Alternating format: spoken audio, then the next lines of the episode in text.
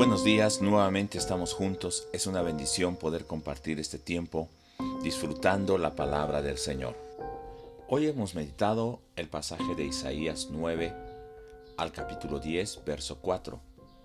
Es un mensaje de juicio sobre Efraín que representa a Israel del norte y a sus moradores de Samaria, que es la capital de Israel del norte.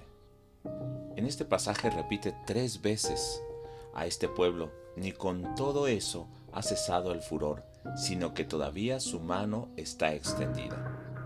Esto muestra el juicio de Dios que no se ha terminado a pesar de todos los sufrimientos que van a estar enfrentando. Podemos conocer cómo era el pueblo de Israel, y el pasaje nos dice que los profetas enseñaban mentira. Los gobernadores eran injustos, engañadores y tiranos.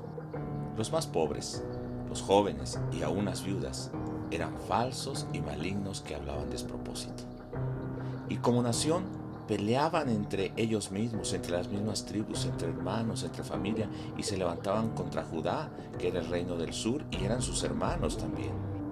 Por causa de la maldad ha venido la ira de Dios sobre Israel, y aun siendo juzgados, ellos no se han arrepentido. Isaías nos muestra una nación rebelde y altiva, y aunque saben que el juicio de Dios ha venido sobre ellos y los ha destruido, ellos dicen que si algo fue destruido, ellos lo van a levantar más fuerte. Pero Dios dice que aunque lo levanten, traerá sobre ellos un ejército más fuerte para castigarlos, Asiria, tanto que nadie escapará del juicio, desde el anciano, los líderes, los profetas, hasta los huérfanos y las viudas. Y nos preguntamos por qué. Porque los profetas son falsos los gobernantes son corruptos y mentirosos y llenos de maldad, que gobiernan, así como los jueces, leyes injustas para oprimir al pobre, al huérfano y a la viuda. Solo hablan vanidad y despropósito. Sus gobernantes son tiranos, irresponsables, como son los líderes religiosos y como son los gobernantes, tal cual es el pueblo.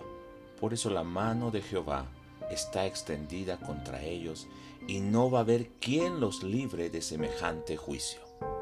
Podemos preguntarnos hoy si estamos viviendo rectamente la palabra de Dios o la torcemos a nuestro interés, si de la misma manera la estamos enseñando torcidamente, o si estamos rebelándonos contra Dios, aunque Él está trayendo juicio, nosotros estamos insistiendo obstinadamente en levantar lo que Dios no quiere.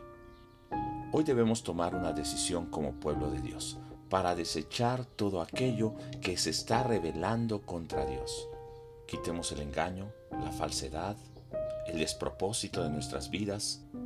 Hagamos justicia en nuestra vida y como dice el verso 13, que realmente podamos convertirnos cuando vemos el juicio y el castigo de Dios, que busquemos al Señor Dios, Jehová de los ejércitos. Que tengas hoy un día lleno de bendición, pero sobre todo, oro para que Dios reciba nuestro corazón en humildad y entonces Él quite la ira de sobre nosotros, quite su mano extendida, su furor y entonces traiga su misericordia. Dios te bendiga, nos escuchamos en el siguiente pasaje y pido tus oraciones para que Dios vuelva a hablarnos con su espíritu y que su palabra se revele a nosotros. Hasta la siguiente.